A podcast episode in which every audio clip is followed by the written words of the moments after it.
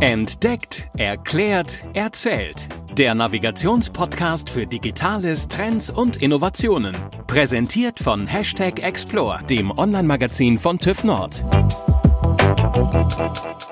Hallo vernetzte Welt, herzlich willkommen zu dieser Episode von Entdeckt, Erklärt, Erzählt. Ich bin Caroline Rotherberg und moderiere diesen Podcast gemeinsam mit meiner Kollegin Julia Mandrion. Wir haben uns heute ein Sonderthema vorgenommen. Die ganze Welt spricht über das Coronavirus und das ist auch heute unser Fokus. Wir haben heute im Interview Dr. Gregor Zehle. Dr. Zehle ist Mediziner und ist äh, in der TÜV Nord Group im Bereich Meditüv. In dieser Folge wird unser Experte erzählen, wo wir aktuell stehen, was die Ausbreitung des Virus angeht, wird auch eine gewisse Prognose geben, wie zumindest auf den deutschen Raum betreffend sich das Virus noch weiter entwickeln wird, womit wir zu rechnen haben. Und ganz wichtig, es geht um die Maßnahmen, die ergriffen werden, die ich zum einen als Privatperson Hygienemaßnahmen weiteres ergreifen kann und natürlich, wie kann ich im Unternehmen auch dafür sorgen, dass es meinen Mitarbeitern gut geht und im Falle des Falles die richtigen Maßnahmen entwickeln. Herr Zehle, ganz herzlichen Dank, dass Sie wirklich so kurzfristig für uns Zeit gefunden haben. Ich kann mir vorstellen, dass Sie im Moment wegen der Corona-Krise auch alle Hände voll zu tun haben. Zu Anfang fragen wir unsere Gäste immer einmal, wer Sie sind. Ich bin Geschäftsführer des Meditüv. Der Meditüv ist ein Unternehmen, das andere Unternehmen berät für die Arbeitsmedizin und die Arbeitssicherheit. Und eigentlich vom ursprünglichen Leben bin ich Arzt. Ursprünglich habe ich also in Kiel äh, Medizin studiert und dann dort auch in der Chirurgie gearbeitet. Ich bin dann Facharzt für Allgemeinmedizin geworden, auch Notarzt und mich aber über mein MBA für internationales Krankenhausmanagement dahin entwickelt, erst Krankenhäuser und jetzt Unternehmen steuern zu wollen. Herr Taylor, wie viele Desinfektionsmittel haben Sie in diesem Moment gerade griffbereit?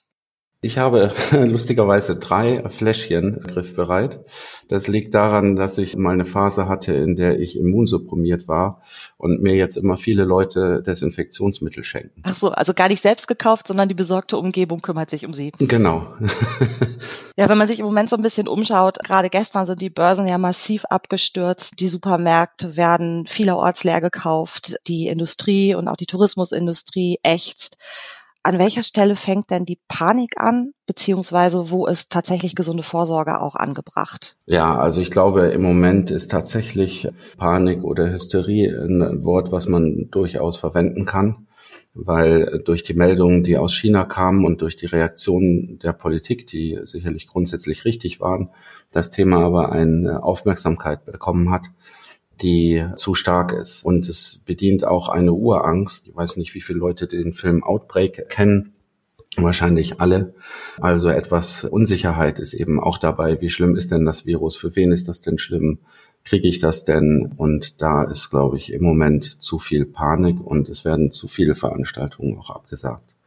Ich glaube, es lohnt sich da hinzuhören, wo die Leute sitzen, die das Thema professionell bearbeiten und deren Empfehlungen zu akzeptieren und auch für sich anzuwenden. Wo stehen wir denn jetzt mit der Corona-Welle? Stehen wir ganz am Anfang? Also steht uns das Schlimmste noch bevor oder haben wir den Peak schon erreicht? Ja, das Schlimmste steht uns auf jeden Fall bevor und die Containment-Strategie, die Deutschland gefahren hat, scheint ja tatsächlich ganz erfolgreich zu sein, wenn man das vergleicht mit Italien zum Beispiel wo sehr spät eingegriffen wurde. Das bedeutet, dass in Deutschland die Strategie gefahren wird, jeden Fall der nachgewiesen ist, daraufhin zu überprüfen, mit wem dieser Mensch Kontakt gehabt hat, also wo er es möglicherweise her hat und wen er möglicherweise angesteckt haben könnte. Und diese Personen werden ja dann auch in Quarantäne genommen von den Gesundheitsämtern. Durch diese Strategie ist die Ausbreitung in Deutschland wesentlich langsamer als in anderen Ländern. Wir haben in, in äh, Norddeutschland jetzt 84 Fälle. Das ist ja vergleichsweise sehr wenig.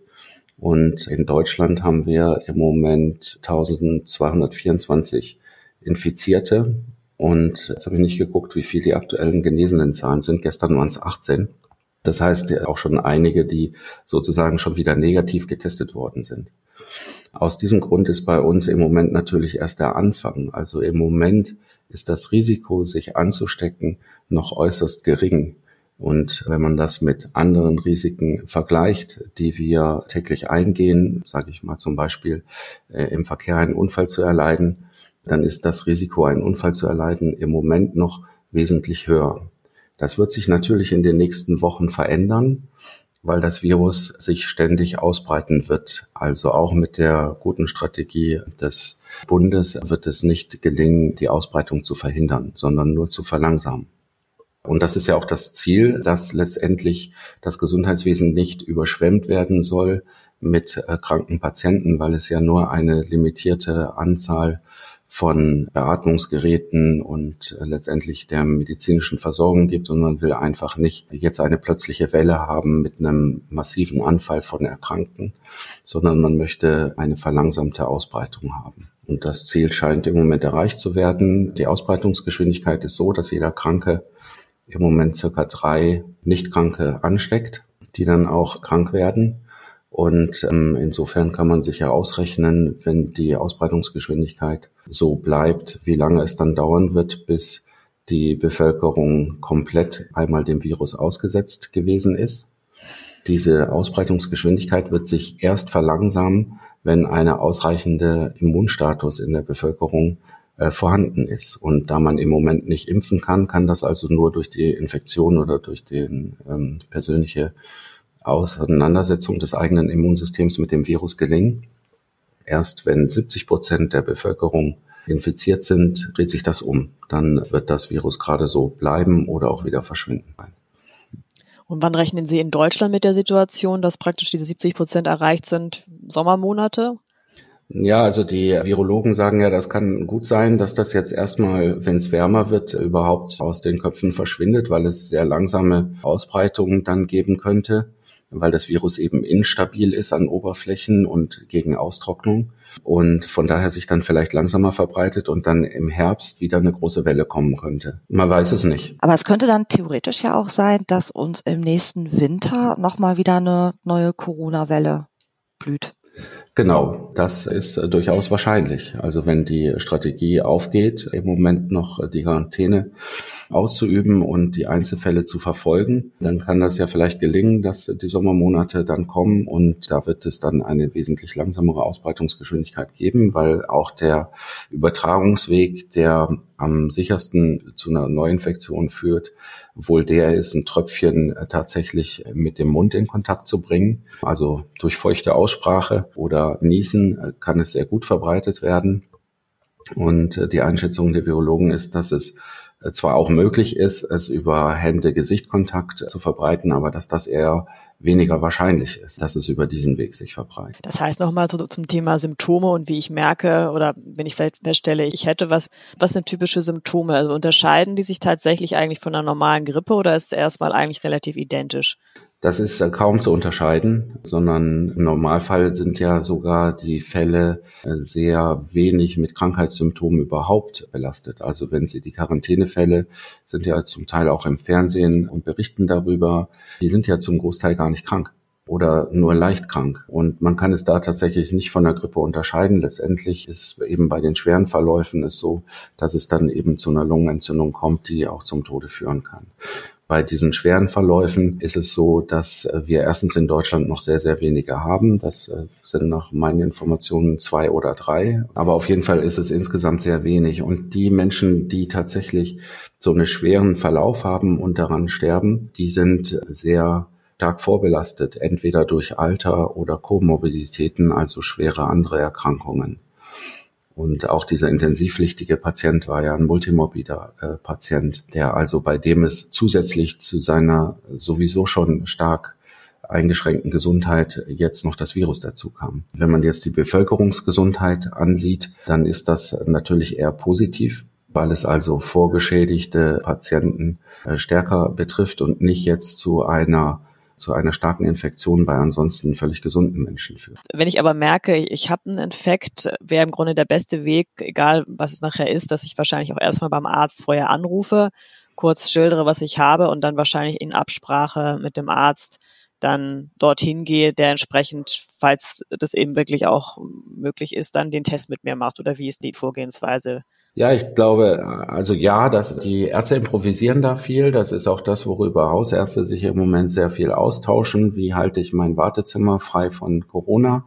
Und wir lernen dabei viel, weil das natürlich jetzt eine interessante Frage ist und äh, sich eigentlich gar nicht unterscheidet von einer Grippe oder anderen Infektionserkrankungen. Kein Mensch möchte zum Arzt gehen und sich damit was infizieren.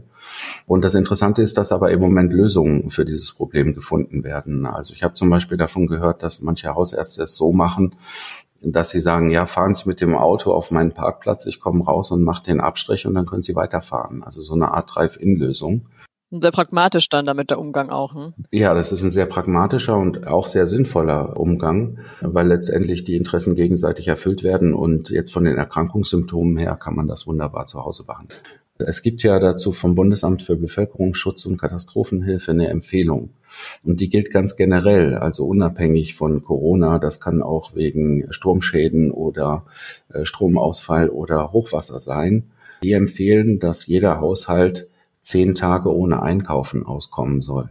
Ich glaube, dass einfach viele Menschen im Moment sich dieser Frage ausgesetzt sehen und die einfach nochmal anders bewerten, weil es so nah wirkt und man könnte ja auch tatsächlich unter Quarantäne kommen und dann ist ja die Frage, hat man alles da? Und diese Empfehlung sagt, dass man eben zehn Tage ohne Einkaufen auskommen soll und circa 2200 Kilokalorien pro Tag und Person bevorraten soll und zwei Liter Wasser oder Getränke pro Person und Tag. Das sind erstaunliche Mengen. Das würde nämlich äh, bedeuten, dass ein Vier-Kopf-Haushalt 80 Liter Wasser oder Getränke vorhalten müsste. Und das finde ich schon sehr interessant. Also ich glaube, kaum ein Haushalt macht das. Das heißt also, die Hamsterkäufe, die wir im Moment erleben, sind gar nicht so abwegig. Wir machen uns ja immer gerne drüber lustig, wenn Menschen ganz viel Wasser in ihr Auto packen, ist aber anscheinend gar nicht so dumm, das zu tun. Ja, ich will es jetzt nicht noch zusätzlich verstärken, weil ich es schon hysterisch finde grundsätzlich, äh, wie die Welt da reagiert, weil ich die Bedrohung als nicht so problematisch wahrnehme. Aber ganz unabhängig von dieser Fragestellung ist es eben so, dass es diese Idee des Bundesamtes für Bevölkerungsschutz äh, und Katastrophenhilfe so gibt. Und ich glaube, die ist auch nicht ganz verkehrt. Aber warum wird denn ausgerechnet Toilettenpapier gebunkert? Warum wird Toilettenpapier leer, obwohl das Virus gar keinen Durchfall macht? Ist auch eine interessante Frage, die man eigentlich gar nicht beantworten kann. Ich glaube, das kommt einfach daher, dass das Toilettenpapier ein großes Volumen im Regal wegnimmt und wenn da fünf äh, Dinger weg sind, dann ist schon leer. und vielleicht schürt das die Panik. Wenn es leerer ist, dann nehme ich auch gleich nochmal lieber zwei mit. genau. Wir möchten in dieser Folge ja auch nochmal insbesondere auf die Situation in deutschen Unternehmen eingehen und darüber sprechen, welche Maßnahmen im Moment angebracht sind und an welcher Stelle wir stehen. Sie selber arbeiten in Hannover bei TÜV Nord. Wie ist denn aktuell die Situation bei Ihnen, konkret auf den Flur und im Kollegenkreis? Entspannt. Also hier gibt es niemand, der sich groß persönliche Sorgen macht, sondern es gibt natürlich Austausch über das Thema, weil wir eben auch in der Beratung ja viele Unternehmen haben, die unsicher sind und auch im eigenen Unternehmen natürlich äh, versuchen schon zu reagieren, indem wir gucken, brauchen wir jetzt wirklich ein Präsenzmeeting oder kann man das nicht auch videobasiert machen? Wir sind da eigentlich relativ viel sowieso schon videobasiert unterwegs. Wir haben aber, glaube ich, unser Tun nicht wirklich geändert. Also ist nicht spürbar, dass wir es geändert haben. Sobald dann doch mal einer krank wird, wie gestern, äh, sind natürlich alle erstmal, hu, ist es jetzt doch schon so nah. Und in Wirklichkeit mag es einfach eine ganz normale Grippe gewesen sein. Aber wir, was wir anders machen, also wir schicken die Leute dann auch nach Hause. Früher war es eher so, dass die Leute dann auch mal bis zum Ende geblieben sind und das wollen wir nicht mehr. Haben Sie denn für das gesamte Unternehmen auch Maßnahmen getroffen, um die Mitarbeitenden zu schützen oder sind das jetzt Einzelmaßnahmen, die Sie im Team, ich sage jetzt mal mit gesundem Menschenverstand umsetzen oder gibt es auch tatsächlich schon konkrete Arbeitsanweisungen, wie man sich im ganzen Konzern zu verhalten hat? Ja, es gibt Arbeitsanweisungen, die äh, der Konzern ja auch rausgegeben hat. An, den, äh, an der Entwicklung war Meditiv beteiligt. Und da geht es ja darum, fahre ich mit dem Zug oder mit dem Auto zur Arbeit? Wie ist es mit Dienstreisen? Wie groß äh, dürfen Veranstaltungen sein? Finden die dann statt oder nicht statt?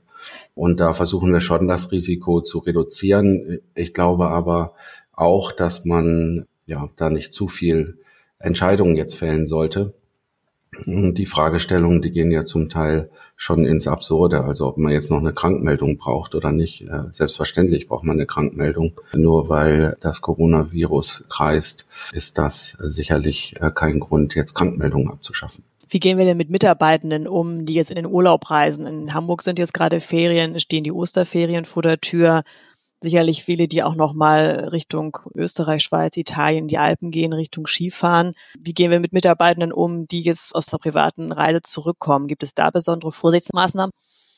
Also wir für Meditiv verbieten nicht, wo die Leute hinfahren. Wir wünschen aber auch nicht, dass sie jetzt in ausgewiesene Risikogebiete fahren.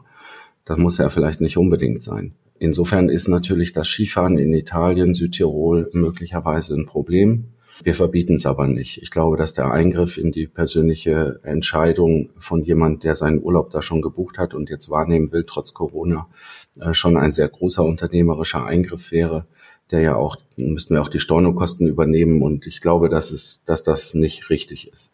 Derjenige kann sich auch einfach bewusst verhalten. Insofern schreiben wir das nicht vor. Dienstliche Reisen würde ich ein bisschen anders sehen. Also ich würde jetzt nicht dienstlich jemand in ein vom RKI ausgewiesenes Risikogebiet schicken. Und das haben wir auch so empfohlen. Sie sagten gerade, gestern hatten Sie auch einen Kollegen, der sich krank gemeldet hat. Es wird ja auch immer wieder diskutiert, wie mit der Meldepflicht von Verdachtsfällen umgegangen werden soll. Wie gehe ich damit um, wenn mein Kollege schnieft und hustet und sich dann trotzdem ins Büro schleppt? Ja, das wird ja erst zum Verdachtsfall, in dem Symptome und zusätzlich ein Kontakt mit einer mindestens ausgewiesenen Verdachtsperson stattgefunden hat oder derjenige aus einem ausgewiesenen Risikogebiet kommt. Dann ist das ja auch die Indikation dafür zu testen. Wenn eines dieser Elemente nicht zutrifft, also entweder keine Symptome da sind oder der Kontakt zu einer Verdachtsperson oder zum Risikogebiet fehlt, dann wird ja auch im Moment nicht getestet. Welche Maßnahmen sollten Unternehmen sinnvollerweise denn treffen, um ihre Mitarbeitenden zu schützen? Ja, das Gute ist, dass die Maßnahmen an sich sehr einfach sind. Das erste ist eben das Risiko für die Ausbreitung des Virus zu vermindern, zum Beispiel durch Reduktion der Kontakte. Das ist das, was im Moment eben gemacht wird, wo es die Empfehlung gibt, Veranstaltungen mit mehr als 1000 Leuten sollten nicht stattfinden weil die sonst zum äh, Herd einer Ausbreitung werden können, weil sich das Virus eben auf solchen Veranstaltungen, wo man vielleicht sogar ein bisschen enger sitzt oder Fußball zusammenschaut und da eben auch im engen Austausch miteinander ist, sich sehr gut verbreiten kann. Für kleine Unternehmen heißt das, dass man überlegen kann, ob ein Meeting auch vielleicht mit dem gleichen Erfolg auch als Videokonferenz möglich ist und auf die Präsenzmeetings dann auch verzichten kann. Das heißt nicht, dass man alle Meetings absagen soll, sondern da, wo sie sinnvoll sind, steht ja das Interesse des Unternehmens, etwas zu erreichen gegenüber und die Wahrscheinlichkeit, sich mit dem Virus anzustecken, ist ja im Moment noch sehr gering. Da muss man also nicht alle Meetings absagen, nur die Wahrscheinlichkeit etwas reduzieren. Das Zweite ist, Einhalten der Hygiene, also persönlich darauf achten, wo man Kontakt mit dem Virus gehabt haben könnte, es dann abtötet, zum Beispiel durch Händewaschen mit Seife da wo Händewaschen nicht möglich ist, letztendlich mit Händedesinfektionsmittel zum Beispiel einmal kurz die Hände einzureiben. Das Händewaschen soll auch richtig gemacht werden, nämlich 20 Sekunden Einwirkzeit, schön in die Finger Zwischenräume reingehen, damit eben nicht in den Stellen, wo sich auch die Feuchtigkeit äh, sammelt, das Virus eben vielleicht doch überleben kann. Das nächste ist Lüften von Räumen zum Beispiel und Kontaktflächen regelmäßiger putzen. Das hat der TÜV zum Beispiel schon umgesetzt, indem er die Reinigungsfirma angewiesen hat, jetzt Handläufe und Türklinken mehr in den Fokus zu nehmen. Zum Thema Schutzkleidung gehen die Meinungen ja auch auseinander. Aber sollten wir denn tatsächlich einen Mundschutz tragen? Also Mundschutz hat keinen großen Effekt für denjenigen, der nicht Kontaktperson ist, weil die letztendlich nicht sicher den Kontakt verhindert. Es hat aber einen großen Effekt für jemand, der das Virus schon trägt, dass er einen Mundschutz trägt, weil er damit die anderen schützt, weil die Partikel dann eben nicht so leicht sich verbreiten können. Schutzkleidung, dafür sind wir, glaube ich, das falsche Unternehmen. Das ist äh, im direkten Kontakt mit hochinfektiösen Patienten, die zum Beispiel diese Lungenerkrankung haben, natürlich absolut sinnvoll. Verhalten im Falle eines Verdachts da ist es so, dass wir Leute, die grippeähnliche Symptome haben, natürlich nicht am Arbeitsplatz sehen wollen. Die schicken wir frühzeitiger nach Hause. Und wenn sie Kontakt hatten mit einem Risikogebiet oder einer anderen ausgewiesenen Kontaktperson, dann werden sie auch getestet. Und der letzte Punkt ist vielleicht, dass man die innerbetrieblichen Notfallpläne mal überprüft, weil es durchaus ja zu einer ausgewiesenen Pandemie kommen könnte und dann es auch um den Schutz des eigenen Unternehmens geht, also zu gucken, welche Kernbereiche des Unternehmens müssen wir unbedingt schützen, weil ansonsten das ganze Unternehmen nicht mehr funktioniert. Und für diese Bereiche könnte man dann gesonderte Sicherheitsvorschriften treffen. Vielen Dank für das Gespräch, Herr Zehle. Am Ende fragen wir unseren Gast immer, wie er zu erreichen ist. Und ich könnte mir vorstellen, gerade bei diesem Thema gibt es vielleicht noch den einen oder anderen, der noch mal konkrete Fragen hat. Wie sind Sie gut zu erreichen? Am besten per E-Mail an gf.meditiv.de. Dann werden wir die Frage zur Antwort bringen. Wenn das äh, rein medizinische Fragen sind, dann haben wir dafür auch die Fachleitung und unseren ärztlichen Leiter, Herrn Dr. Hemmer. Und wenn es Fragen sind, wie damit umzugehen ist, dann beantworte ich die gerne. Genau, wir können ja in die Shownotes auch nochmal die Empfehlung vom Robert Robert Koch Institut packen, sodass dann einfach alle Infos auch da sind. Wir hoffen, dass ihr aus dieser Folge eine ganze Menge mitgenommen habt. Heute ging es zum einen darum, aktuell den Blick darauf werfen, wo stehen wir derzeitig mit der Ausbreitung des Coronavirus? Wie lange wird es uns voraussichtlich in Deutschland noch begleiten? Welche Maßnahmen habe ich als normale Privatperson oder als Verbraucher zu treffen? Hygienemaßnahmen etc. Und natürlich auch, wenn ich im Unternehmen bin, was ist auch da zu beachten? Wie gehe ich mit Dienstreisen um oder auch wenn in meiner Abteilung ein Mitarbeiter erkrankt ist. Vielen Dank fürs Zuhören. Wir würden uns auch dieses Mal wieder freuen, von euch eine Rückmeldung zu bekommen. Ihr findet uns überall, wo es Podcasts gibt und meldet euch gerne bei unserem Gast und wir würden uns riesig freuen, wenn ihr uns auch eine Bewertung gibt. Bleibt gesund und wir hören uns bald wieder. Tschüss. Das war Entdeckt, Erklärt, Erzählt der Navigationspodcast für Digitales, Trends und Innovationen. Präsentiert von Hashtag Explore, dem Online-Magazin von TÜV Nord. explore-magazin.de